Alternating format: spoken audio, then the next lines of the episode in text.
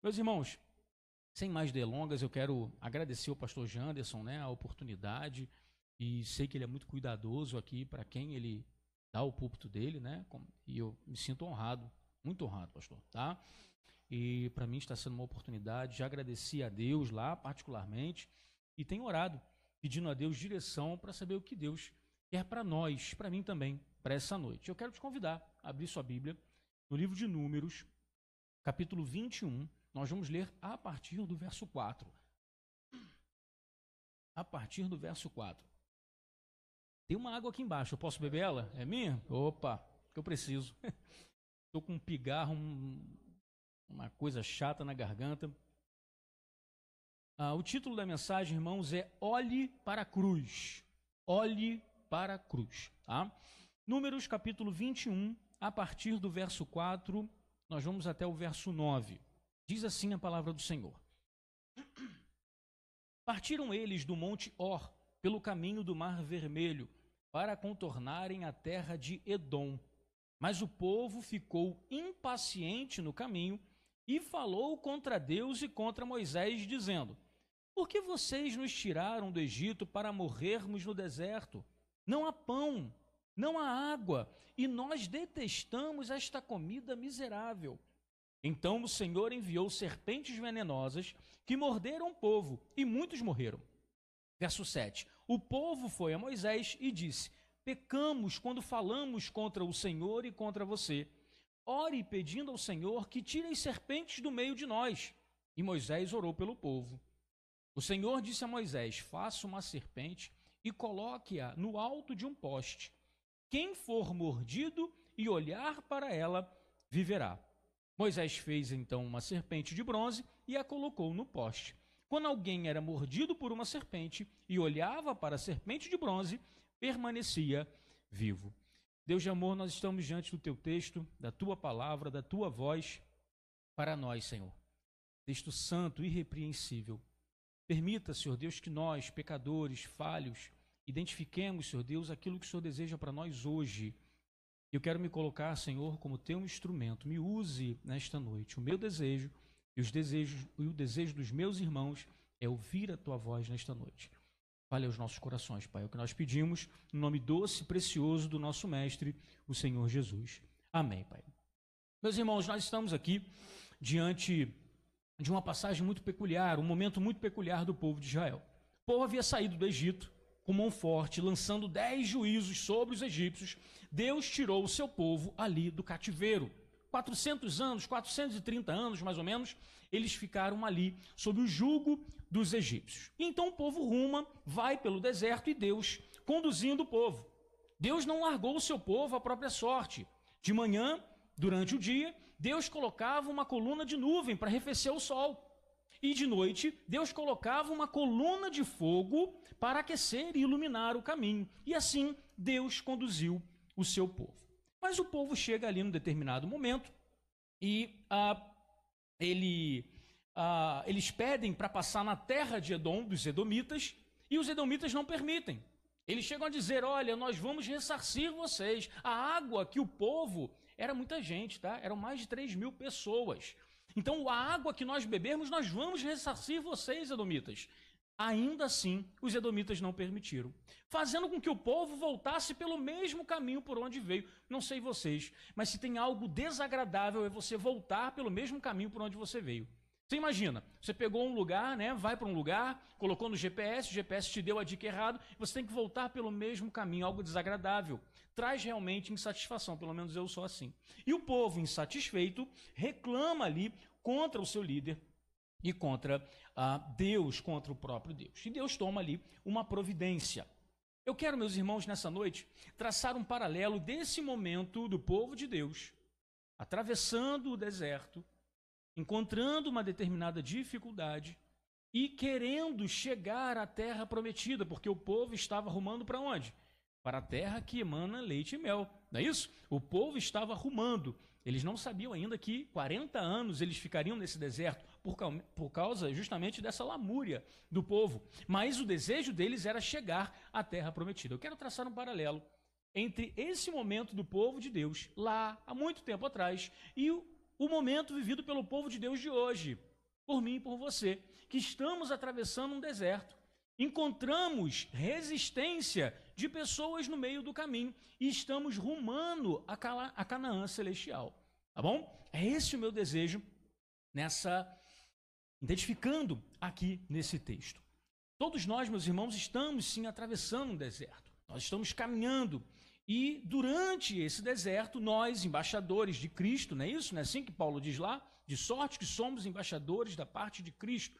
A nossa terra não é aqui, nós somos estrangeiros, estamos caminhando para Canaã celestial. E nesse momento, nessa caminhada, nesse deserto atravessado, Deus, por vezes, usa artifícios para moldar, para borilar a nossa fé. Ah, então quero olhar para esse texto aqui, ou olhar para a nossa vida hoje e identificarmos então uh, o que, que nós podemos, como povo de Deus, aprender com esse evento, com esse erro do povo de Deus do tempo passado. Tá bom? Lá no verso 4, diz então uh, que eles partiram do Monte Or e, e foram né, pelo caminho do Mar Vermelho para contornarem a terra de Edom. Eles não podiam passar na terra de Edom. Interessante, meus irmãos, que uh, eles disseram para os edomitas, né? Aquilo que nós consumirmos, nós vamos pagar. Nós vamos pagar. Eles falaram isso. E os edomitas, eles eram descendentes de Esaú. E o povo de Deus, eles eram descendentes de Jacó. Jacó e Esaú eram irmãos, não é isso? Irmãos gêmeos. Por vezes, meus irmãos, a dificuldade que nós passamos, ela acontece dentro de casa. Sabe? Com os nossos irmãos. A oposição vem, os percalços no caminho, nesse deserto que nós estamos caminhando, atravessando, ele vem dentro do próprio lar. Mas isso não pode fazer com que a nossa fé esmoreça. Isso não pode fazer com que nós venhamos a desistir, a desanimar. O Senhor Jesus falou sobre isso. Ele disse: Olha, aquele que não consegue deixar o seu pai e a sua mãe para ser o meu discípulo, não está apto para o reino. Nós não podemos. Antigamente tinha. Vocês são mais atuais, né, modernos, mas antigamente assim, tinha uma música que dizia, Caminhando eu vou para Canaã. Vocês lembram? Ah, o pessoal das antigas. Caminhando eu vou para Canaã. Caminhando eu vou para Canaã. Glória a Deus. Caminhando eu vou para Canaã. Se meu pai não vai, não é assim? Não impeça eu ir. Eu tinha uma dificuldade com isso, né? Dentro da minha meninice, né? Eu via isso quando era criança, tem algum tempinho, né? Mas, ah, se meu pai não vai? Né? Eu tenho que ir com meu pai. Não é isso? Eu não vou largar meu pai para trás. Mas o que está dizendo, justamente pautado nessa, nessa exortação do Senhor Jesus. Os seus laços familiares não podem impedir. Então, às vezes, a dificuldade ela surge dentro de casa. O profeta Miqueias, exortando sobre um tempo muito complicado do povo de Deus, vai dizer: olha, cuidado com aquela que repousa no teu peito né? O momento era tão complicado ali, a, o desvirtuamento da palavra de Deus. Os sacerdotes estavam oferecendo sacrifícios que não eram aceitáveis ao Senhor, né? Animais coxos e, e, e, e não eram o melhor do que aquilo que eles poderiam oferecer. E o Senhor exorta através de Miqueias: olha, cuidado, cuidado com aqueles que estão dentro da sua própria casa. Muitas das vezes, meus irmãos, as dificuldades, elas surgem, as oposições surgem dentro de casa. O povo de Deus encontrou aqui dificuldade para passar, para arrumar até a sua Canaã, né? até a terra prometida, com os seus irmãos, com os edomitas. Mas nós não podemos desanimar. Nós não podemos desanimar. Tá? Na parte final, diz lá, né, no verso 4: Mas o povo ficou impaciente no caminho o povo ficou impaciente no caminho. Nós temos, meus irmãos, que tomar cuidado para não perdermos a paciência, a perseverança no meio do caminho, porque nós somos falhos, nós somos pecadores. Mas maior é aquilo que está em nós do que o que está no mundo. Maior é aquilo que está em nós. E as dificuldades do caminho, elas não podem permitir que nós venhamos a esmorecer. O povo Esmoreceu, ficou impaciente no meio do caminho. Nós não podemos. Lá em Romanos, capítulo 5, verso 3 a 5, diz assim: Também nos gloriamos nas, pró nas próprias tribulações, sabendo que a tribulação produz, produz perseverança, e a perseverança, experiência, e a experiência esperança. Ora, a esperança não confunde, porque o amor de Deus é derramado em nosso coração pelo Espírito Santo que nos foi outorgado. Paulo está dizendo, olha só, não esmoreça na dificuldade, porque a dificuldade tem uma finalidade boa. A dificuldade, ela tem uma finalidade boa. Ela leva a produzir em você a esperança, a alimentar o seu coração. Meus irmãos, Deus age conosco de uma forma pedagógica. E Ele nos ensina através das dificuldades. Ele nos ensina. Ele é um professor, ele nos conduz.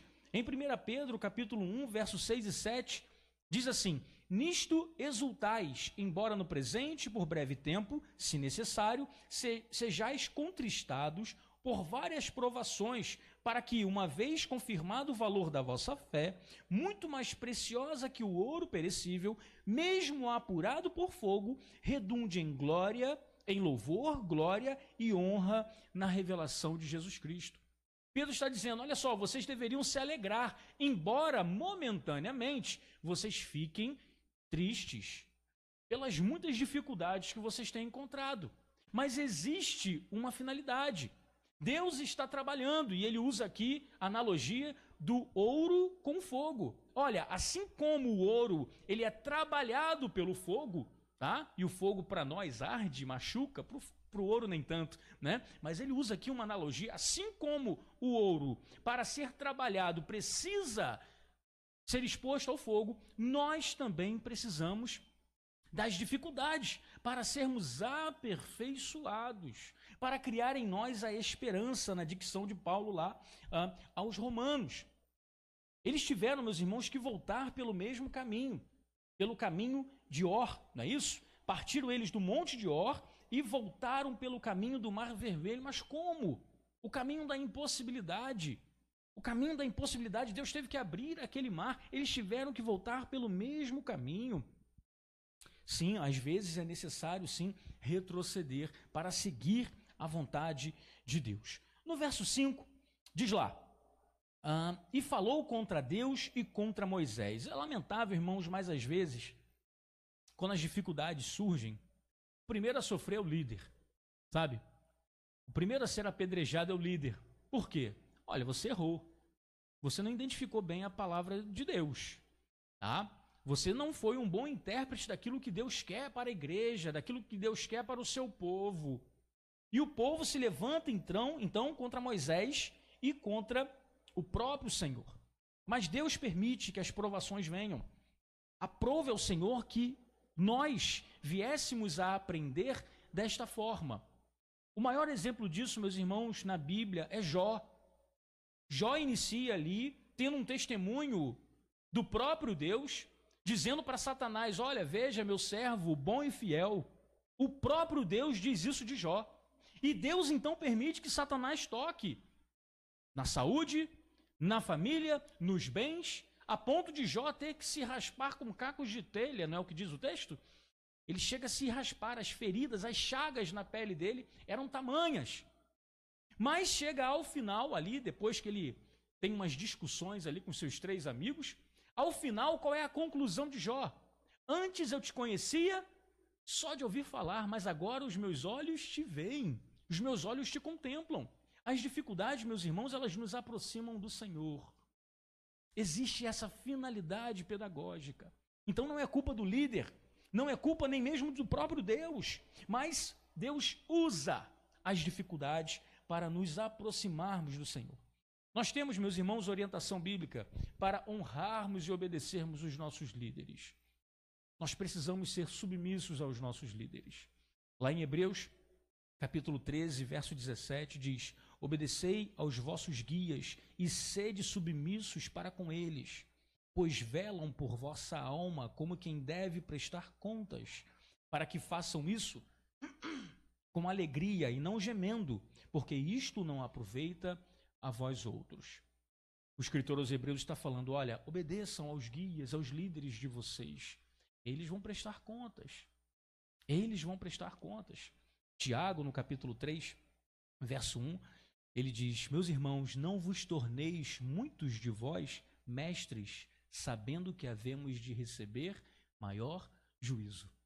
Então, essa insurgência contra o líder, do povo aqui contra o líder, comunica para nós que durante a dificuldade, no momento em que, peregrinando, passando pelo deserto, nos defrontarmos com oposição, não devemos nos levantar contra os líderes.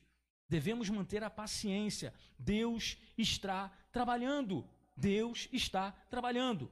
Na parte final do verso 5, diz lá: uh, falou contra Deus e contra Moisés, dizendo: Por que vocês nos tiraram da terra do Egito para morrermos no deserto? Não há pão, não há água, e nós detestamos esta comida miserável. Eles estão falando, meus irmãos, do maná. Eles estão falando da forma milagrosa como Deus usou para alimentar o seu povo no deserto. Esse pão que nos causa fastio, em outras versões, ah, ah, diz assim, né? Ah, nós detestamos esta comida. Nós detestamos essa comida. Num outro, numa outra passagem, eles reclamam também com Moisés e falam assim: Nós sentimos saudades das cebolas, dos alho porós lá do Egito. Irmãos, se legume fosse bom, teria rodízio. Tem rodízio de legume? Não existe rodízio de legume, tem rodízio de carne, tem rodízio de pizza, não é isso? Não tem rodízio de legume, mas o povo, porque é reclamão, porque está sempre insatisfeito, reclama: olha, nós temos saudades lá dos alhos poróis, das cebolas, sabe? A insatisfação que fica ah, no coração do povo. E o povo reclama, reclama do maná. O maná, meus irmãos, era a provisão de Deus, era aquilo que vinha do céu para alimentar o povo. Era o que vinha do céu. Tá? Então, por vezes, a falta de paciência, ela nos leva a reclamar da própria provisão de Deus. Nos tira o foco por completo e nós viemos, nós chegamos a reclamar da provisão do próprio Deus. O apóstolo Paulo, no capítulo 4, verso 13 de Filipenses, ele diz: Tudo posso naquele que me fortalece. Interessante que esse texto ele é utilizado como se o cristão fosse um super-homem, né? Tudo posso naquele que me fortalece, né? Eu me encho, eu posso tudo, né? Eu posso conquistar, eu posso ir lá e pegar porque é meu, e eu posso declarar em nome de Jesus, isso vai acontecer. Isso não é verdade. O texto não diz isso. O texto diz: olha, já tive fartura e já tive necessidade. Posso todas as coisas naquele que me fortalece. Eu posso viver a fartura, mas posso também experimentar a dificuldade. Porque quem me fortalece é o Senhor e não a fartura ou a necessidade. Precisamos, meus irmãos, identificar o que Deus quer trabalhar conosco quando estamos atravessando o deserto. Precisamos identificar o que Deus está trabalhando em nosso coração quando nós encontramos a oposição, a dificuldade. Porque na caminhada cristã todos nós encontramos dificuldade. É nesse sentido que o apóstolo Paulo fala: posso todas as coisas naquele que me fortalece. Eu posso tudo. Por quê? Porque o Senhor é meu pastor, como o pastor Janderson falou aqui.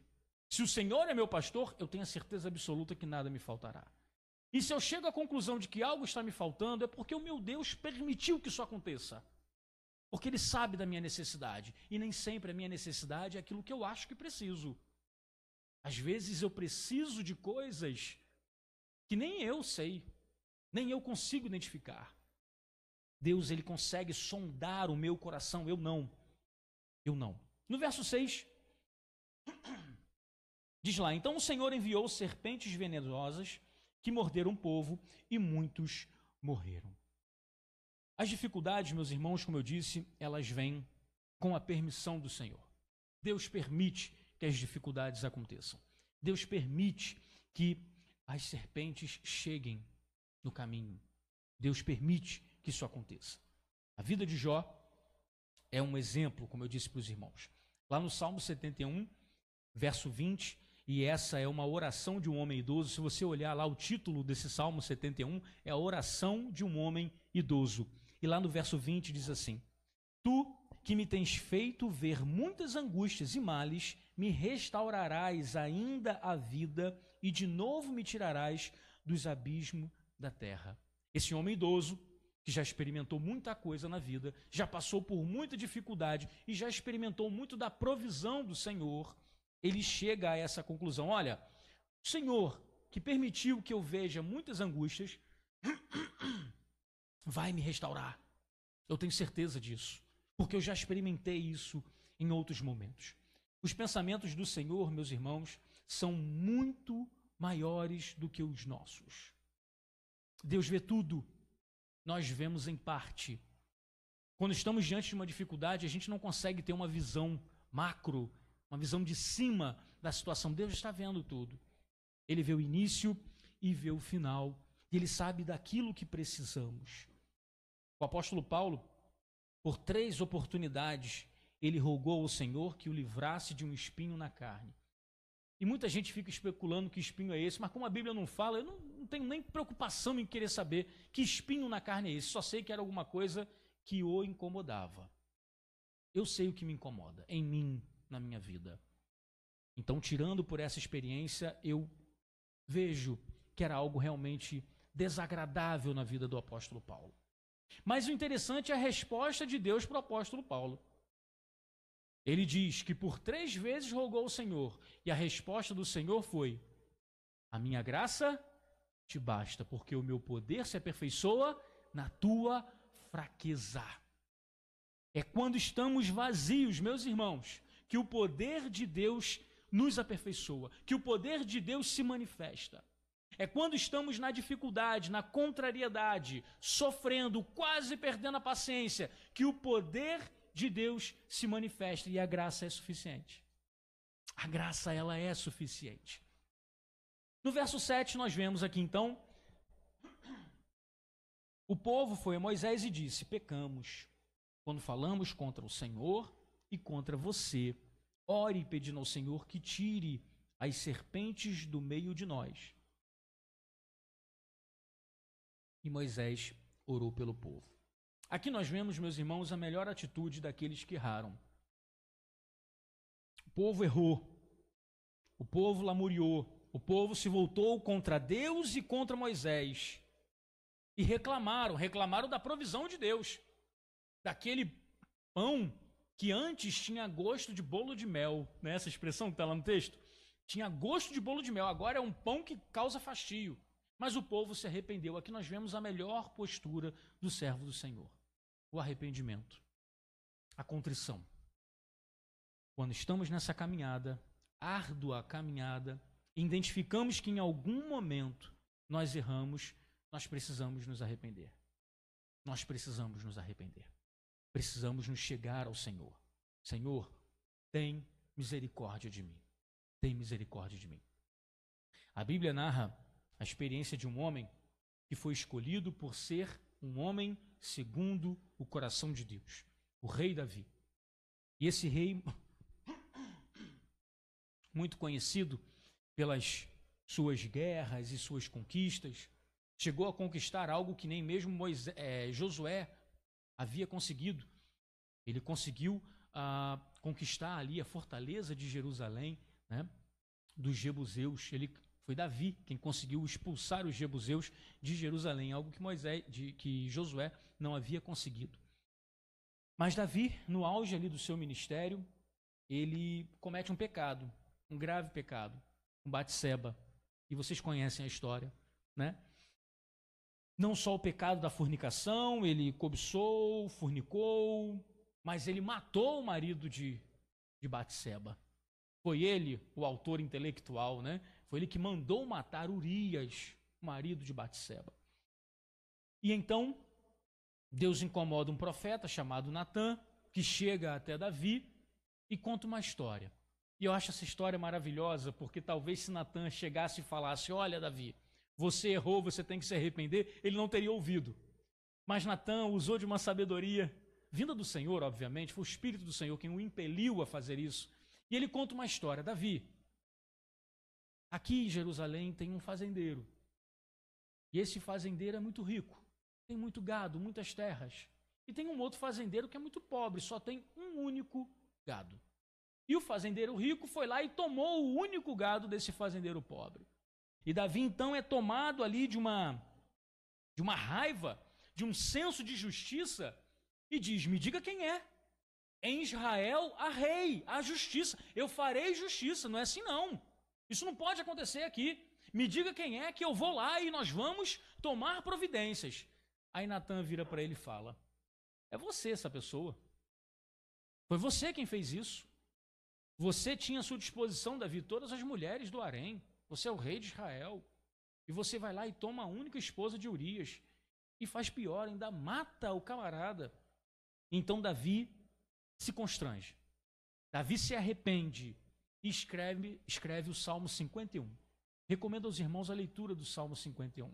O Salmo 51, nós notamos o arrependimento em cada verso do Salmo 51. Em cada verso do Salmo 51. E ele diz: Olha, em pecado me concebeu a minha mãe. Eu sou pecador antes de nascer. Quando eu fui concebido, desde o ventre da minha mãe, eu sou pecador. Eu sou pecador. Enquanto eu calei o meu pecado, diz ele lá no Salmo 51, os meus ossos doíam. Então a melhor atitude, meus irmãos, do servo do Senhor, quando erra, é confessar o seu pecado, é clamar por misericórdia. É o que devemos fazer durante essa caminhada. Seguindo o exemplo do povo, do povo aqui de Deus que errou no deserto, seguindo o exemplo do rei Davi, nós devemos confessar o nosso pecado. Lá no verso 8 e verso 9, já estou caminhando para o final. Diz lá, né? O Senhor disse a Moisés: Faça uma serpente e coloque-a no alto de um poste.